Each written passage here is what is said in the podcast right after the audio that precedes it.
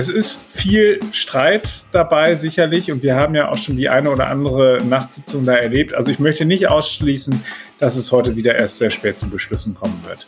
Weg vom Inzidenzwert, ein neuer Kennwert in der Pandemie, kostenpflichtige Corona-Tests und ein milliardenschwerer Fonds für die Flutschäden. Beim Treffen von Bund und Ländern heute steht einiges auf der Agenda. Wir blicken vorab auf Stimmen aus NRW. Rheinische Post Aufwacher. News aus NRW und dem Rest der Welt. Mit Anja Wölker. Hallo zusammen. Und nach einem sehr ereignisreichen Tag gestern mit dem neuen Bericht des Weltklimarates, auf den wir auch noch zu sprechen kommen, schauen wir heute auch auf einen sehr ereignisreichen und sehr politischen Tag. Denn heute kommen wieder Bund und Länder zusammen und beraten, wie es weitergeht in der Corona-Pandemie. Hatten wir schon länger nicht mehr. Klar ist, es gibt viele Menschen, die sagen, der Inzidenzwert, der soll nicht mehr der alleinige Marker in der Pandemie sein. Schauen wir aber auf den aktuellen NRW-Inzidenzwert, dann sehen wir, der steigt weiter an. Maximilian Plöck, Leiter der Redaktion Landespolitik, weiß, wie sich NRW in dieser Diskussion positioniert. Hallo Max. Hallo, grüß dich. Ja, eine prominente Person, die für einen Wechsel in der Corona-Politik plädiert, ist der stellvertretende Ministerpräsident von NRW, Joachim Stamp. Was fordert er denn? Also er sagt, dass man jetzt die Corona-Maßnahmen eben nicht mehr nur an den Inzidenzen ähm, festmachen kann, weil wir einfach eine ganz andere Situation haben im Vergleich zum vergangenen Jahr. Und er sagt einfach, man müsste deswegen jetzt äh, weitere Faktoren mit einbeziehen, beispielsweise eben die Zahl der Hospitalisierung, also die Zahl derjenigen, die aufgrund einer Corona-Erkrankung dann auch wirklich ins Krankenhaus müssen. Und er war relativ scharf in dem, was er gesagt hat. So hat er beispielsweise das Robert-Koch-Institut frontal angegriffen. Er hat gesagt, es sei enttäuschend, dass das RKI nach monatelangen Diskussionen nicht in der Lage sei, eine sachgerechte Alternative zu machen, also einen sachgerechten Alternativvorschlag zu machen zu eben diesen Inzidenzen. Das ist natürlich harter Tobak, aber du hast es ja schon angesprochen, die Inzidenzen bei uns steigen und wenn es so weiter laufen würde wie bislang, dann müssten wir uns eben auf Verschärfung einstellen. Ja, und dann wurde ja auch gestern bekannt, dass NRW-Ministerpräsident Armin Laschet einen sogenannten Fünf-Punkte-Plan vor dem Treffen vorgelegt hat. Genau. Also das zeigt nämlich auch ganz eindeutig, dass Joachim Stamp in dieser Landesregierung nicht alleine dasteht, sondern der Ministerpräsident einen vergleichbaren Vorschlag gemacht hat.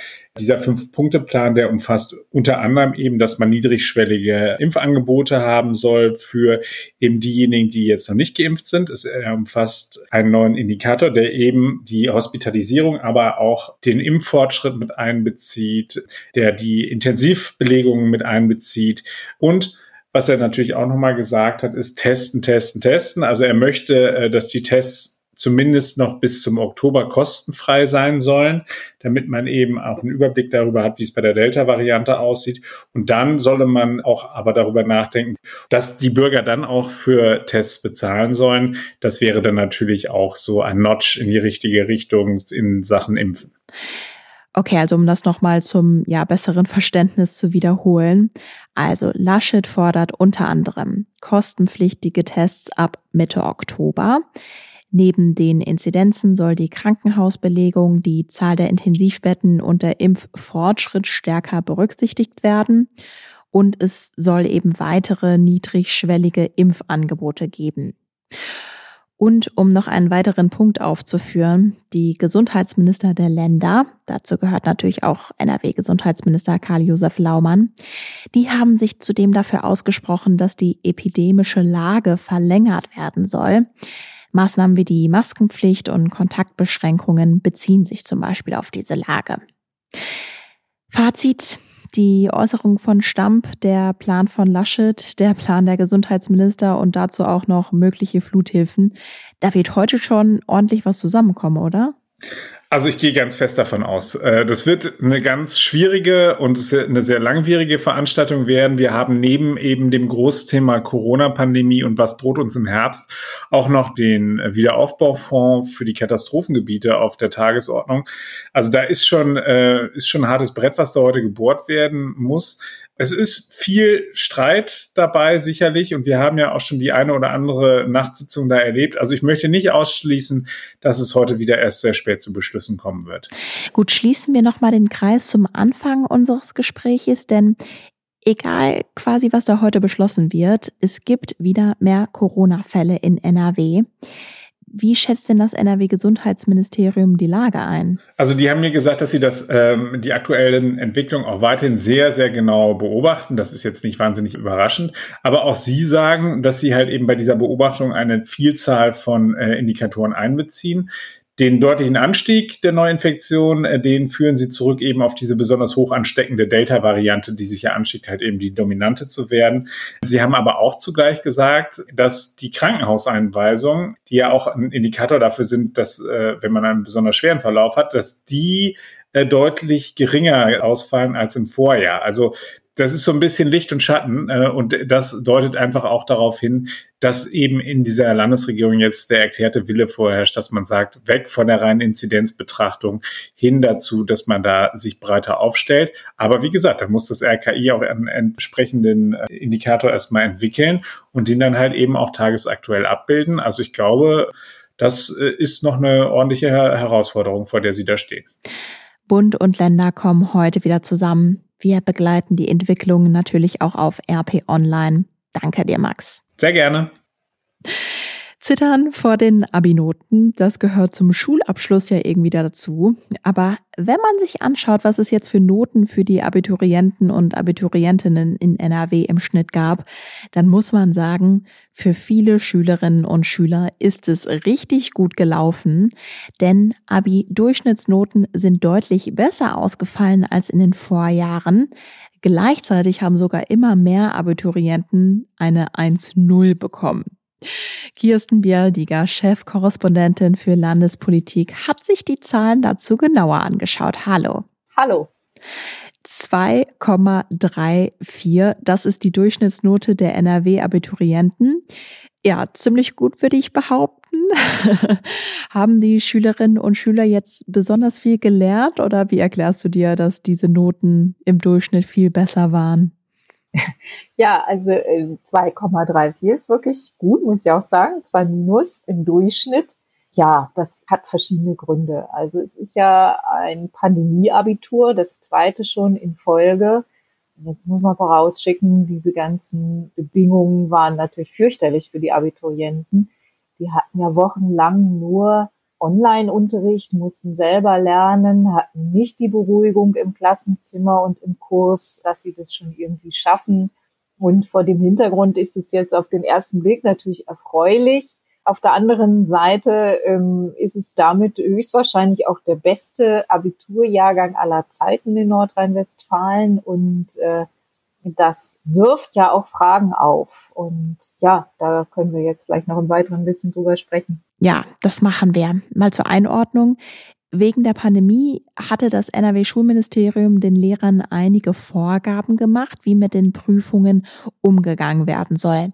Was war da jetzt dieses Jahr konkret anders? Ja, es gab ein paar Erleichterungen. Ähm, das eine war, dass die äh, Abiturienten aus mehr Aufgaben auswählen konnten. In einigen Fächern sind sonst immer zwei oder drei Aufgaben stehen zur Auswahl und diesmal waren das mehr.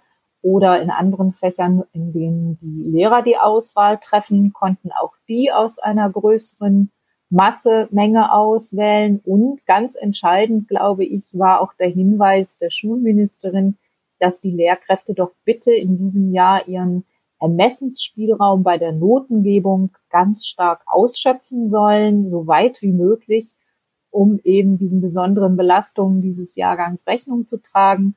Und ein weiterer Punkt, normalerweise werden die Klausuren auch immer zu einer externen Korrektur an eine andere Schule verschickt. Nicht alle, aber einige dieser Klausuren.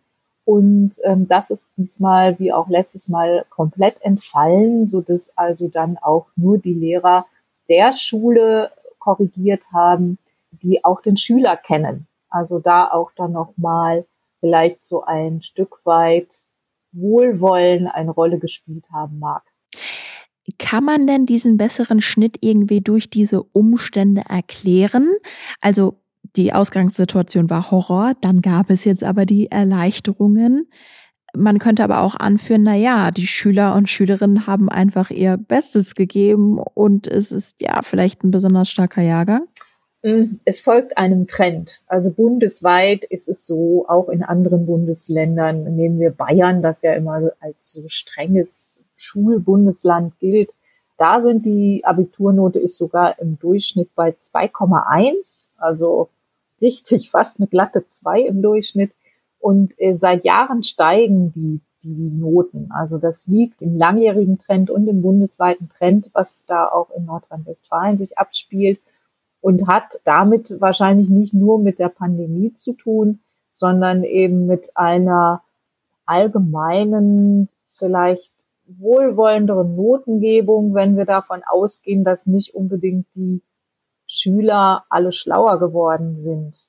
Das ist aber auf der anderen Seite jetzt auch diesem Jahrgang natürlich zu gönnen, dass er diese gut, guten Abschlussnoten hat. Wobei, auch da muss ich sagen, es gibt vielleicht am Ende dann doch für den einen oder anderen ein böses Erwachen, wenn es dann nämlich darum geht, äh, sich um einen Studienplatz zu bewerben oder einen Ausbildungsplatz.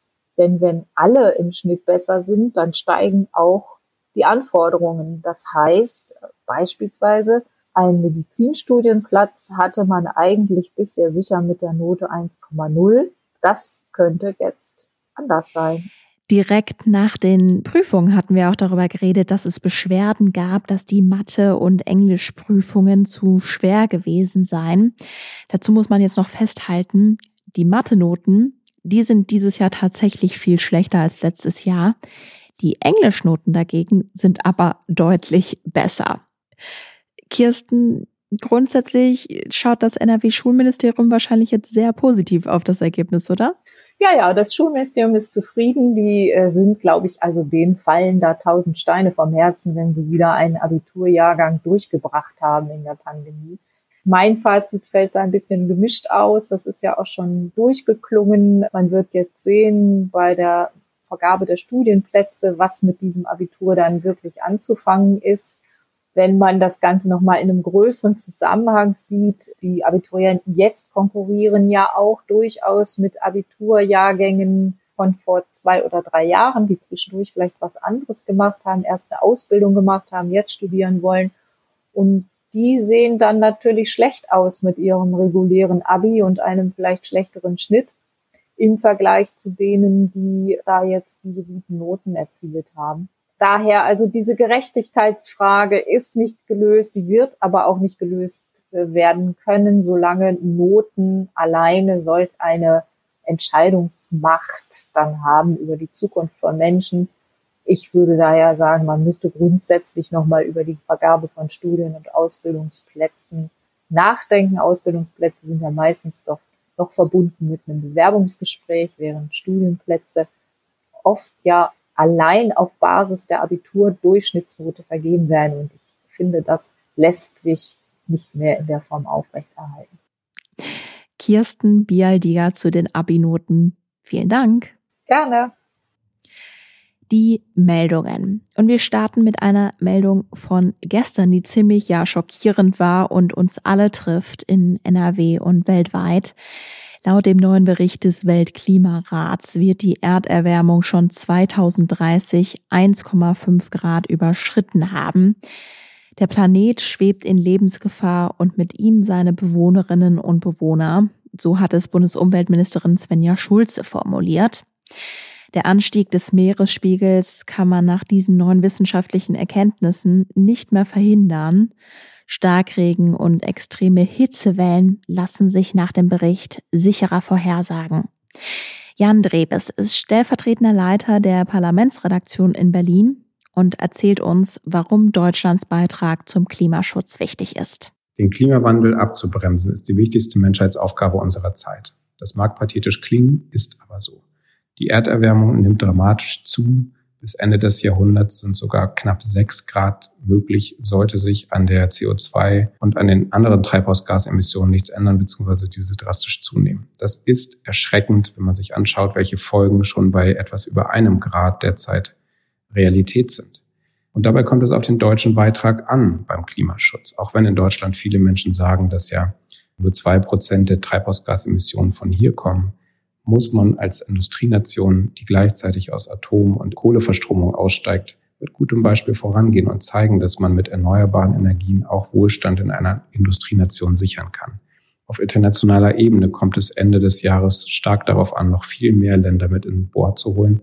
Der erneuerbaren Energieausbau muss von der neuen Bundesregierung und den Ländern in Zukunft noch viel stärker vorangetrieben werden.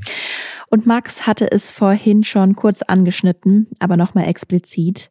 Beim Bund-Länder-Treffen soll heute auch ein Fonds vereinbart werden, um den Wiederaufbau nach den massiven Flutschäden zu finanzieren.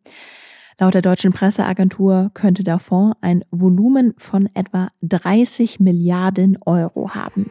Das Wetter. Heute wechseln sich Regen, Schauer und Gewitter ab. Dazwischen zeigt sich auch mal die Sonne. Höchstwerte zwischen 21 und 24 Grad sind drin. Und das war der Aufwacher. Ich wünsche euch einen wunderschönen Tag. Bis morgen. Mehr Nachrichten aus NRW gibt's jederzeit auf RP Online. rp-online.de